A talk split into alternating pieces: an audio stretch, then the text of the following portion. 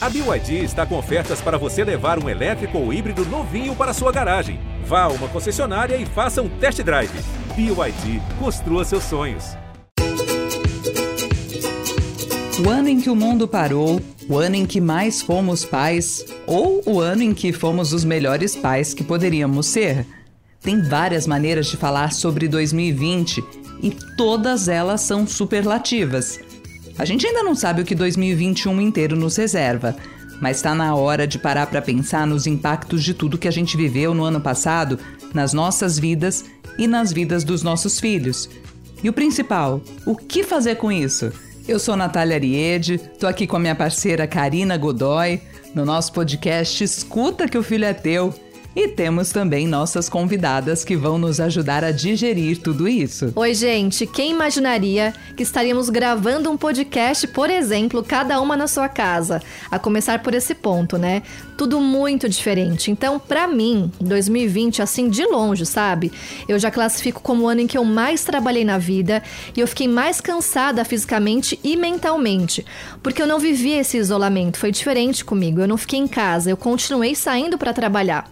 Mas a gente vai conversar mais sobre isso aqui e para nos ajudar nesse bate-papo, a gente está com a Isa Minatel, que é pedagoga, psicopedagoga, autora dos livros Crianças Sem Limites e Temperamento Sem Limites, e também é a mãe do Petrus. Seja bem-vinda, Isa. Ah, obrigada, obrigada. Que prazer estar aqui, que delícia e com pessoas tão incríveis e tão queridas como vocês, é uma alegria. Não sei se falar de 2020 vai ser só alegria, mas com certeza tem, tem bastante coisa para gente tirar aí de, de aprendizado, né? Eu gosto muito de uma frase que diz assim: eu nunca perco, ou eu ganho ou eu aprendo. E eu acho que 2020, tirando as partes que a gente não ganhou, a gente aprendeu, né? Como tem coisa aí pra gente aprender. É um prazer estar Nossa. aqui, feliz com o convite. Nossa, como a gente aprendeu. E eu quero saber também da Flávia Kalina, que é mãe de três crianças, produtora de conteúdo muito bacana nas redes sociais, influencia um monte de gente com a maneira dela de criar a molecada. Atualmente mora nos Estados Unidos, tá de mudança e tá falando com a gente de onde, hein, Flávia Kalina? Pior que nem eu sei, eu tô mudando tanto. Onde eu tô, meu Deus? Ai, olha, primeiro, obrigada. A hora que você abriu, é tão interessante, Natália, a hora que você abriu assim, 2020 foi um ano, começou a escorrer lágrima do meu olho, meu Deus, o que tá acontecendo comigo? Eu acho que tá, a gente tá precisando de uma conversa mesmo. Eu, eu tô surpresa, sério, com a reação começou. É, escorrer a lágrima do meu olho, mas é uma honra estar aqui com vocês, é uma honra mesmo. São conversas importantes que a gente tem que ter.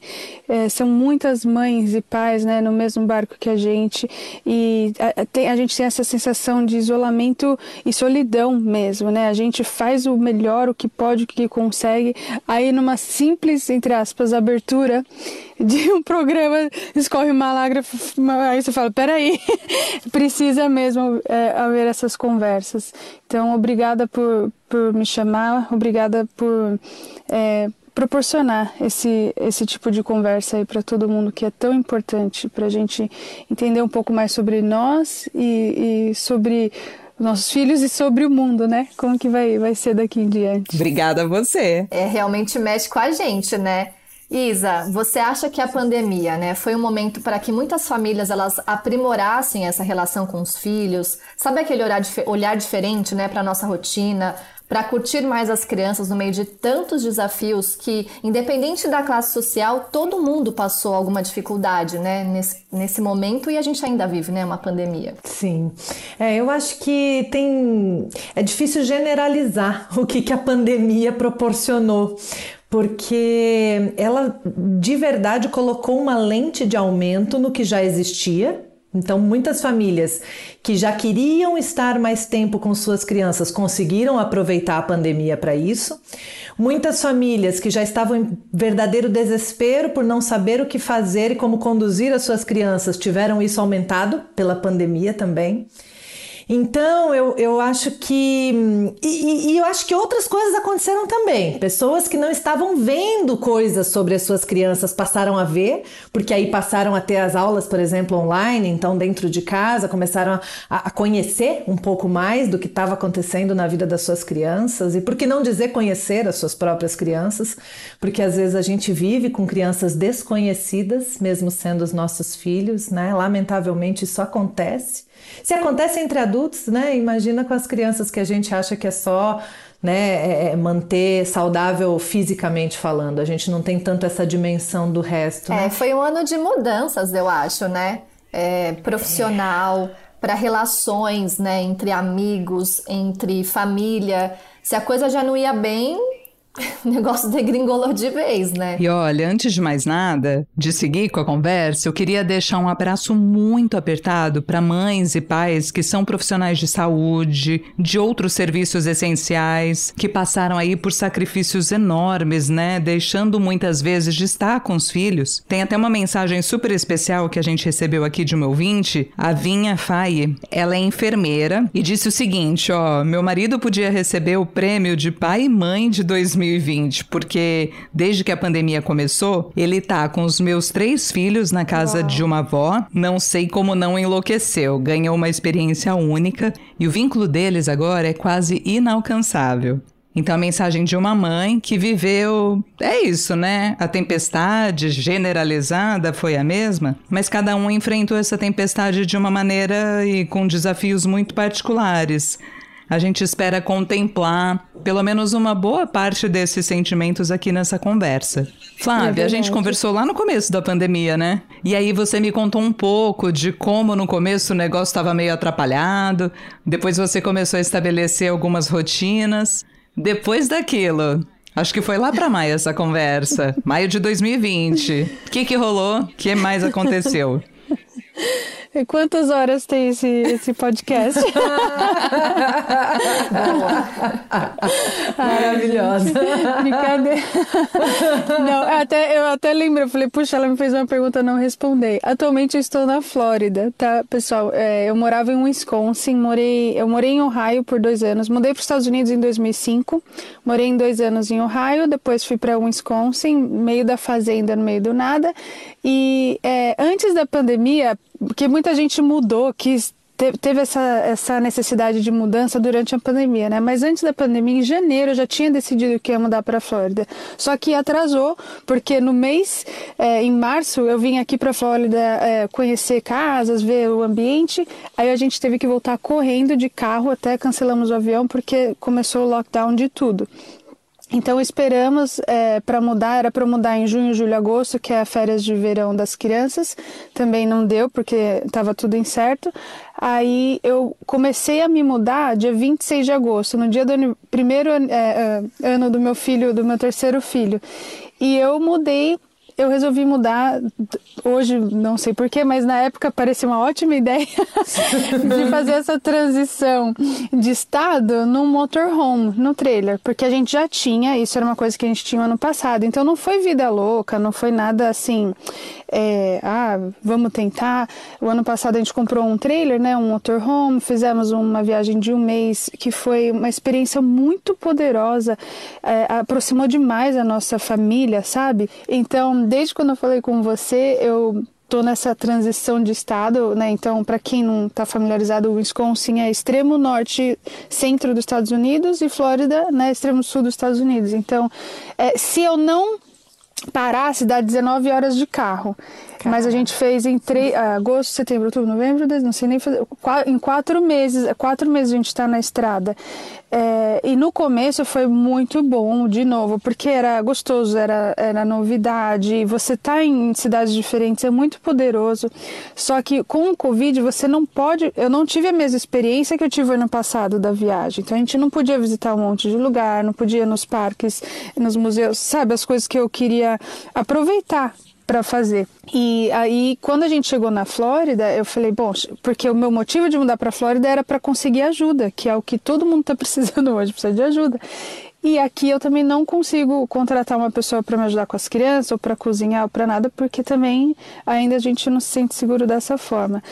E, e, que muita coisa mudou assim. A gente falou muito sobre homeschool, né? Como que fazer é, com as crianças em casa. E eu vou falar que é, eu falhei misera, misera, miseravelmente, como que fala essa palavra? É, nesses últimos meses, assim, com a minha filha Vitória. É, no, no sentido acadêmico do assunto. Quando eu vi que eu não estava dando conta da parte acadêmica, eu falei, let go, vou, vou me liberar e eu vou focar na parte emocional e na presença e no, no aprendizado é, informal, digamos assim. Então, fazer ela ler do gibi que está ali solto, sabe? Mas a, na parte acadêmica, do material que eu comprei para ela do homeschool, sabe? Que eu falei, não, eu vou fazer. É, não deu, não deu para fazer. Eu não quero que ela aprenda matemática num estresse, num, num nervoso, num, na flor da pele. Então, essa parte acadêmica está tá ali no banho-maria ali. Suspenso. é, é, eu acho muito interessante porque é, é, bom a gente pensar nas coisas que, que, que são o que, que é mais fácil ou mais difícil resgatar recuperar.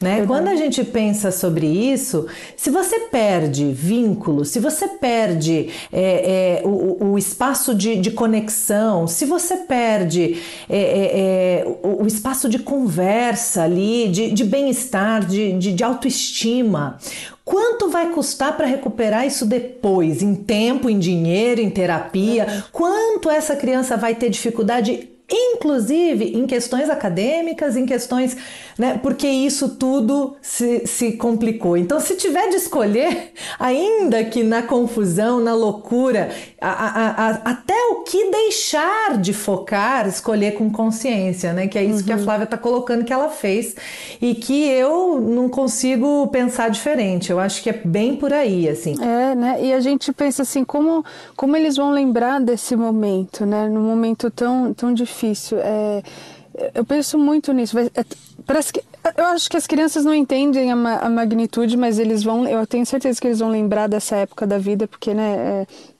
é, é muito marcante. E como que eles vão lembrar desse momento? Eu já tirei todo mundo de casa, já pus dentro de uma lata de sardinha, sabe? Eu já fiz toda essa escolha. Daí eu, não, então vamos fazer a, a melhor forma possível. Eu penso assim nossa, eu quero ver os meus filhos quando eles crescerem, qual vai ser a perspectiva deles, porque a experiência que eles estão tendo com certeza é diferente da minha, né? É. Com certeza. Aí eu falo, nossa, daqui uns 10 anos eu quero ouvir assim, como eles vão contar essa história, como eles estão vivendo e como eu, né, eu vivi. Os pequenos, Flávia, eu até acho que eles vão ver esse período como um período de afeto, de pais mais juntinho, porque o pai tá em casa o dia inteiro, porque eu brinquei muito mais com o meu pai, enfim. Eu espero espero que seja isso, né? Porque para eles vai passar de uma forma mais leve, embora tenha tido a privação de poder sair de casa. Aos poucos, eles foram se adaptando. Era mais pra gente, né, se controlar, sabendo que não podia sair, do que da parte deles. Mas, gente, ó, Isa, deixa eu já emendar aqui um outro ponto de vista. Recebi uma mensagem de uma mãe, de uma criança pequena, a Tatiana Zucas. Ela tem um charado meu, ela é mãe do Vicente. E tem também um filho maior. Ela fala assim, ó, que ficou mais próxima fisicamente, mas não emocionalmente da maneira que ela gostaria. E eu me identifico muito pessoalmente, porque eu passei a trabalhar em home office, foi super desafiador. Uma adaptação absurda, né, para quem era repórter de rua. E eu considero um baita privilégio ter vivido o ano passado inteiro com meu filho, os primeiros meses de 2021 também. Mas é isso. Como a Tatiana falou, não era aquela plenitude que eu gostaria. Os filhos acabaram presenciando muitas situações de estresse do trabalho que eles não veriam se os pais estivessem trabalhando presencialmente, né? E aí a Tatiana termina falando assim, ó, mesmo estando em casa, eu não consegui me dedicar como eu gostaria. O trabalho invadiu minha vida familiar. Não era essa maternidade que eu queria mostrar para ele, sabe? Então a gente está falando de muita culpa também. Agora, como é que a gente processa essa culpa e olha para frente? Vambora, Isa. Sabe que é, é, é muito interessante. Enquanto a Flávia estava colocando né, essa, esses desafios dela, eu fiquei pensando na perspectiva de tempo. Porque às vezes a gente está numa loucura da nossa cultura que tempo é dinheiro, que né, o tempo é muito importante, que não pode perder tempo e tal. E, e, e às vezes a gente acha que assim, nossa, meu Deus, um ano acadêmico, meu Deus, meu filho vai ficar atrasado, perdeu esse ano, como que vai recuperar esse ano e tal. E, e gente, de verdade, sabe? o que é um ano na vida de uma criança, pensando depois numa vida inteira que ela vai ter pela frente. Assim, o que é um ano, né? É, é... Bom, depois o, o, o fato do trabalho invadir a casa e a gente não ser a, a, a mãe que gostaria de ser em alguns momentos para a criança, eu acho que foi realmente uma coisa que a gente compartilhou bastante. Acho difícil, né? A, a, mãe que, que não teve essa sensação durante a pandemia, porque a gente, de um jeito ou de outro, né, a maioria de nós tinha algum períodozinho, ainda que pequeno, do dia é, é, sem as crianças, ou porque a gente saía, ou porque eles saíam, né? E nesse períodozinho a gente fazia aquilo tudo que era, né, de fato necessário fazer sem as crianças. E isso acabou, né, para muitas de nós. Então, obviamente, isso gera estresse, isso gera, né, é, é, situações difíceis. Mas eu, eu, eu acho que o que a gente não pode perder dessa experiência é o que isso mostra sobre mim sabe? Como eu ainda estou imatura, talvez emocionalmente em alguns pontos, como eu ainda não estou conseguindo lidar com o meu próprio nervoso, com o meu próprio estresse, com a minha própria ansiedade, né? É, é porque dentro da falta de opção, diz minha mãe, a gente ainda escolhe. dentro da falta de opção, a gente ainda escolhe, sabe? E é verdade. É, é como, o que isso, o que essa circunstância me mostra sobre mim e, e aonde eu posso evoluir, transformar essa culpa que a gente fica se chicoteando, né? Aquele chicotinho de mãe, mas transformar essa culpa em ação, em busca. Opa, peraí, eu tô precisando de terapia. Opa, peraí, eu tô precisando fazer mais algum curso para ter mais recursos nessa parte da comunicação. Opa, peraí, eu tô precisando ler mais e estudar mais sobre a fase de desenvolvimento infantil que a minha criança se encontra encontrar, opa, peraí, o que eu vou fazer? Então, a culpa, se ela for transformada em ação, em busca, em se ela virar uma fominha de você, de alguma maneira buscar recursos para melhorar aquela situação que te trouxe culpa, ela é boa, ela é positiva. É, é, ela é, é, é, é, até. Talvez Deus tenha criado a culpa para isso. É verdade. né? Daí, quando eu consigo, eu faço yes! E esse yes me conecta com a minha Arrasei. parte de mais recursos, né? com a minha parte de mais autoestima. E daqui a pouco eu consigo de novo, eu falo, nossa, eu repito todinho. yes! E aí eu saio do ciclo vicioso para o ciclo virtuoso, né? De cada vez mais ser essa mãe que eu quero ser. De vez em quando não deu. E aí não deu, eu falo o que, que eu faço para dar. E humaniza né? a gente também em frente às nossas crianças, né? Uhum. Porque eles estão observando.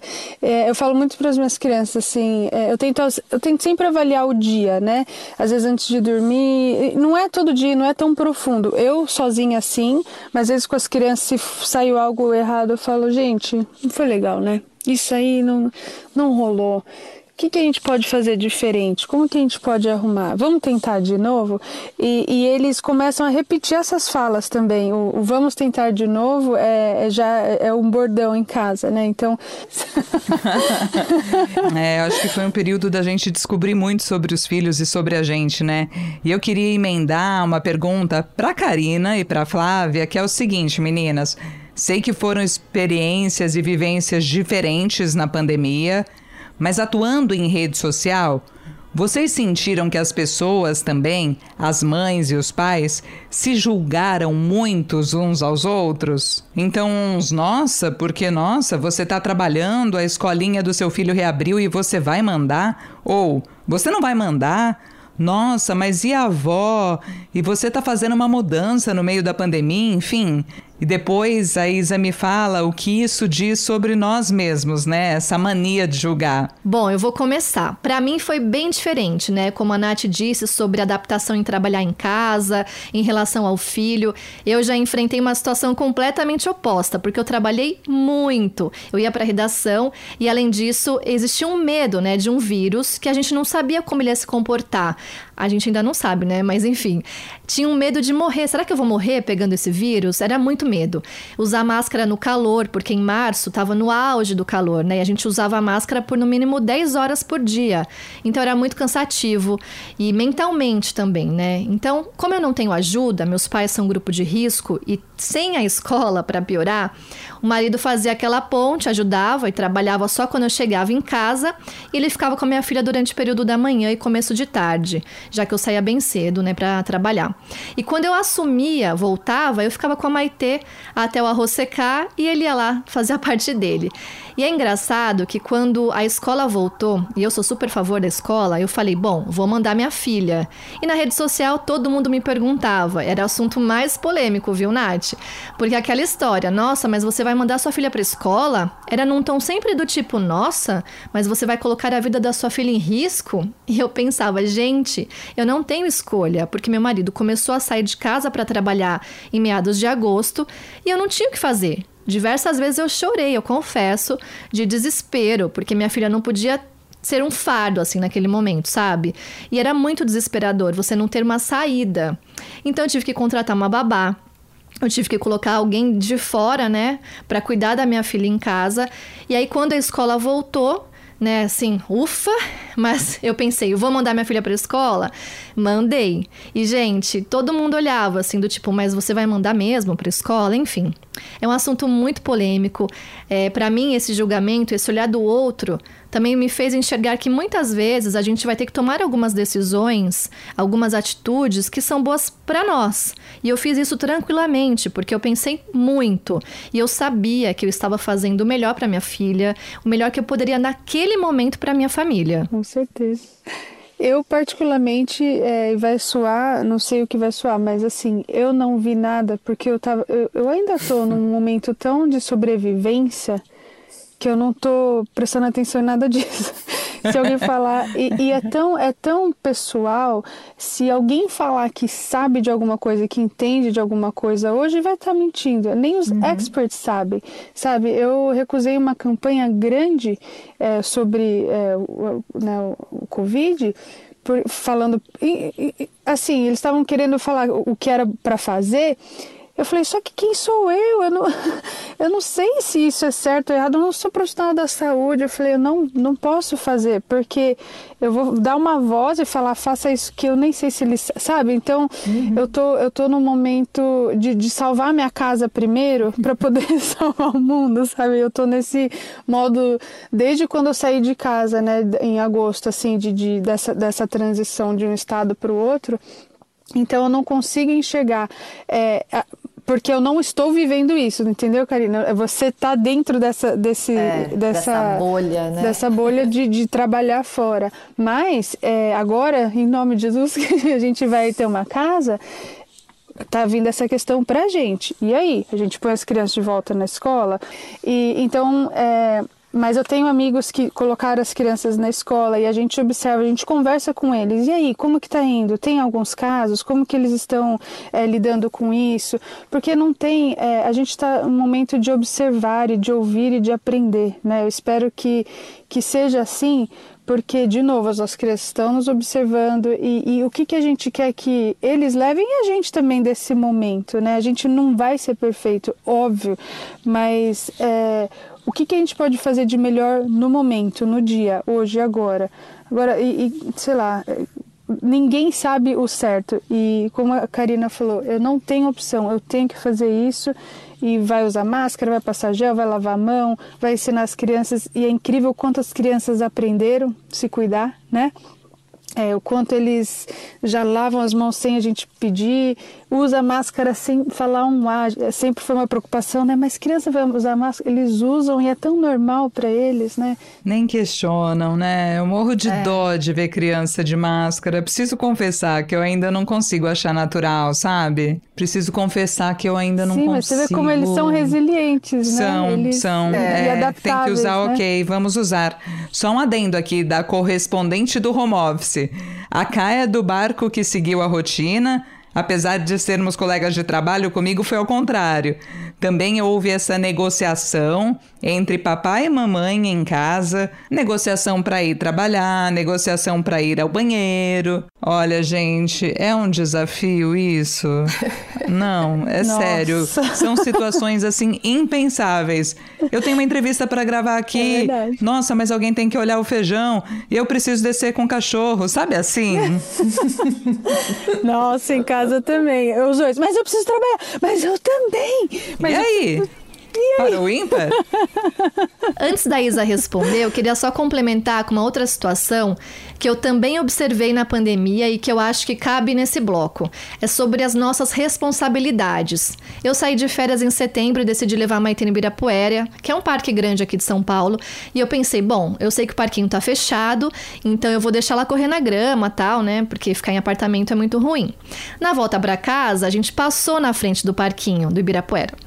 E ela quis entrar. E eu expliquei que a gente não podia, porque tinha um bichinho solto, o parquinho estava fechado e que não tinha nenhuma criança lá. Só que logo depois, gente, que eu falei para ela, uma criança de uns 10 anos pulou essa parte que estava isolada e entrou no parquinho, só ela, correndo, toda feliz. E o pai sentou ali do lado e ficou olhando. Aí eu fiquei pensando nessa situação. Bom, por exemplo, que exemplo esse pai tá dando para essa criança também? Por exemplo, o parquinho tá interditado.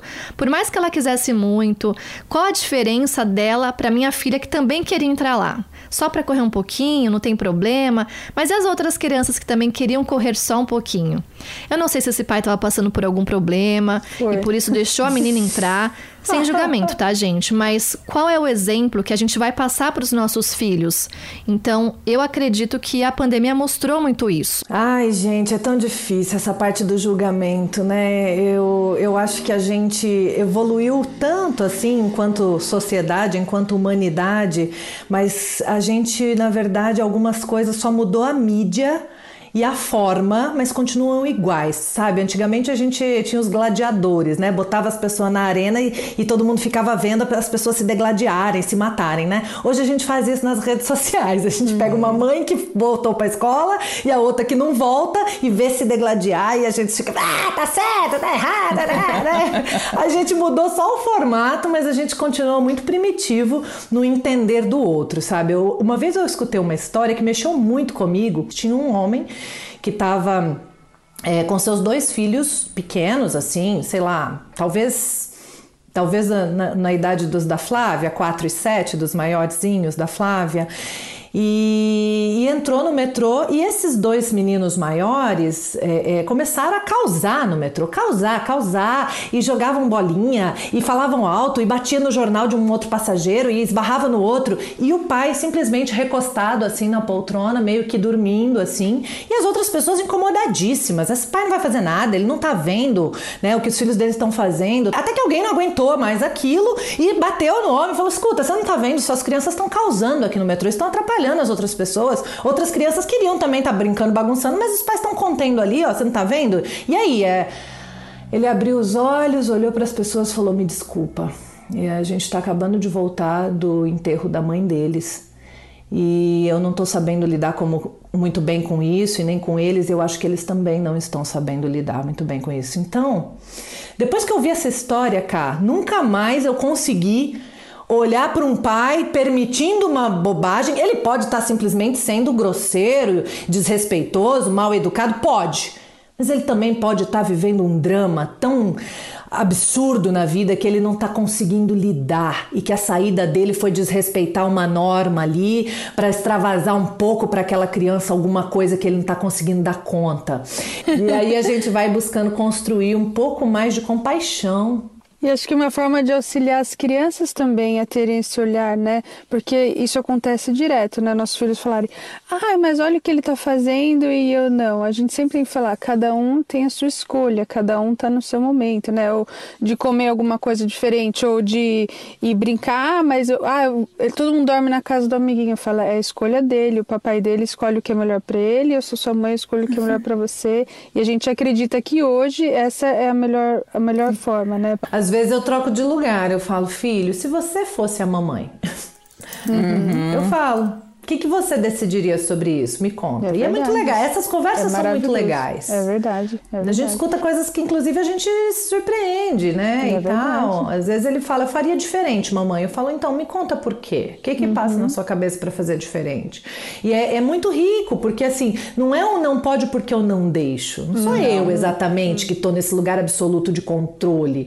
Eu tenho esses É verdade. argumentos que me levam a tomar essa decisão. Mas você, o que, que você faria? À medida que eles Legal vão isso. Crescendo, é muito legal, é muito Porque rico. Vira até- sobre nós, né? Tipo, eu mando, e ele se fica sente quieto. ouvido também, né? Uhum. Considerado. Apesar de que eu não vou mudar, talvez, a decisão. Sim. Pode mudar às vezes, mas algumas vezes não vai mudar. Mas ele foi ouvido, ele foi considerado, os argumentos dele foram trazidos, os meus foram colocados, a gente teve uma conversa sobre isso. Por isso que eu digo que é, o melhor não é aquele que a gente diz não sem dizer não. Meninas, olha só. Antes do episódio ir ao ar, a gente sempre pede participação de ouvintes, tá? E o quadro de hoje, gente, é o Alguém Riu de Mim, com situações engraçadas com os pais e mães nessa pandemia, os pais mais juntinhos em casa, né? Então, vamos ouvir o que chegou pra gente. Oi, eu sou a Thalita, é, sou mãe do Vicente, de 3 anos, e de Catarina, de 1 ano.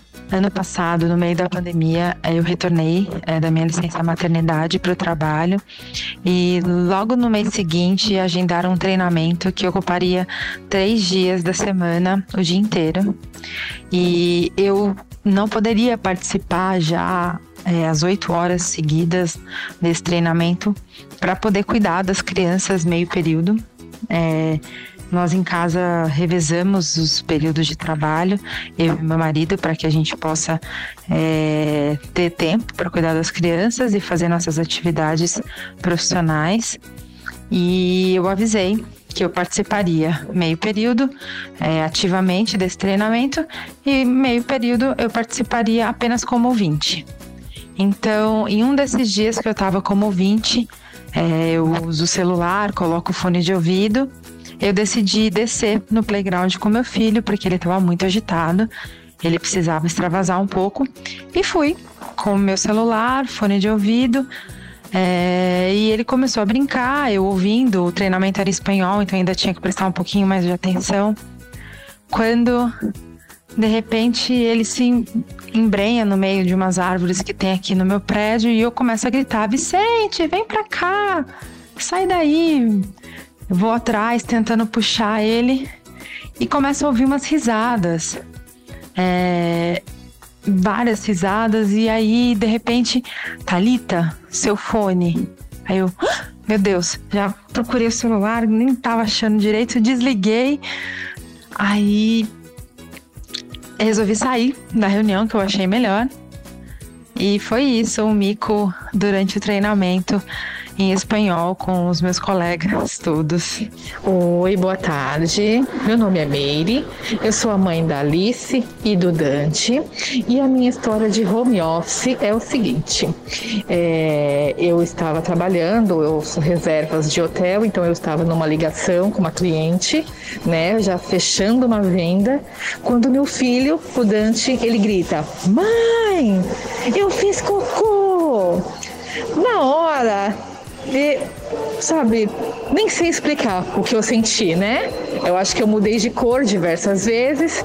E é só que a cliente, muito gentil, ela ainda falou: Você tá em home office, né, Meire? Eu, uhum, deu pra perceber, né? E ela caiu na gargalhada. Eu acabei também dando risada, porque é uma situação que realmente a gente não tinha controle, mas eu passei um pouco de vergonha nesse meu período de home office. É isso.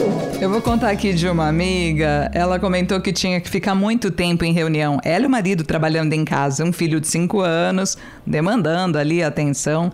E esse filho, ele tem horror a cheiro de banana. E aí, olha a estratégia, a que ponto chegamos. Toda vez que tinha uma situação ali em que ela não poderia ser interrompida, ela se posicionava em frente ao computador com um pratinho de banana. Gente, Genial. ela tem um repelente.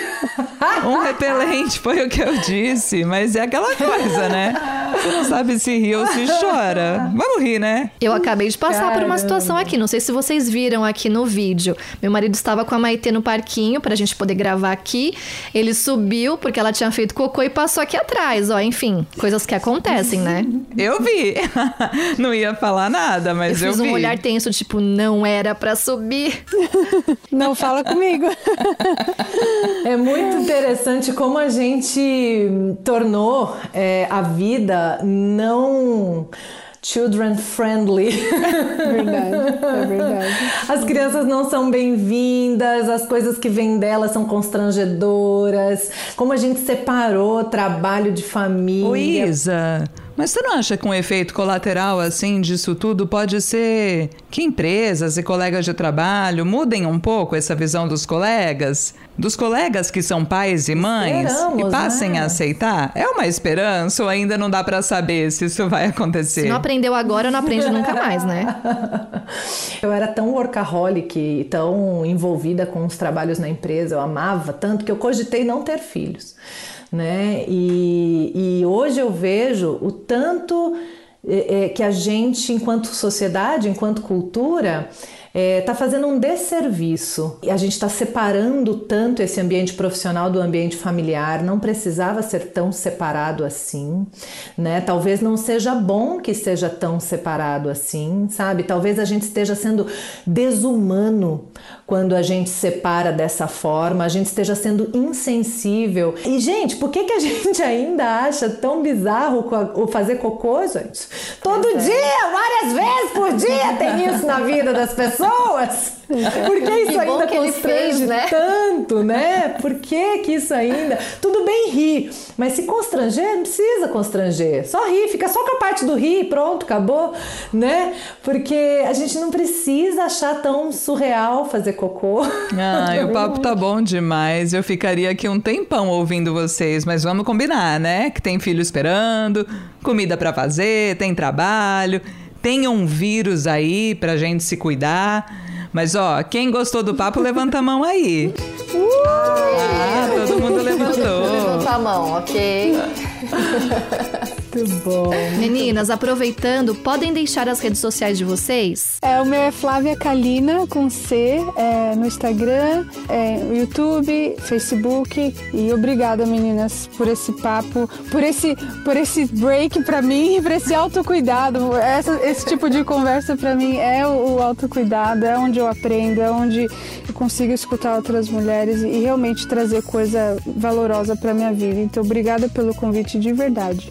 Obrigada a você, Flávia. É o que a gente espera ser pra turma que tá escutando a gente, que tá com o Escuta que o filho é teu coladinho no ouvido. Isa, suas redes. Maravilha, também adorei, que delícia que foi estar aqui, muito, muito mesmo. Então, as redes Isa Minatel no YouTube e isa.minatel no Instagram. Isa com S, Minatel, como se fala mesmo, com L no final. E vai ser muito bom ter vocês por lá também pra gente trocar lá também figurinhas. Muito bom. Obrigada, meninas, foi demais. E olha, pra mim, a lição que fica é que as crianças só vão levar amor nesse momento de pandemia, especialmente os pequenos que não entenderam por que, que os pais estavam tanto tempo, né, dentro de casa. Esse tempo junto, com o máximo de qualidade que cada um podia dar naquele momento, e é isso que vale. Então, não vale a pena a gente se culpar. E sabe aquela frase, vamos enxergar o copo cheio? Vamos enxergar, gente, que foi bom.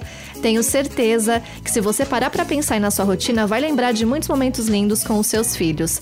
Então, para interagir com a gente, acesse as redes sociais do G1 e escuta que o filho é teu. Ouça no Globoplay, no G1 e nas outras plataformas de áudio digital. Um beijo e até o próximo. Beijo, tchau. Beijo, tchau.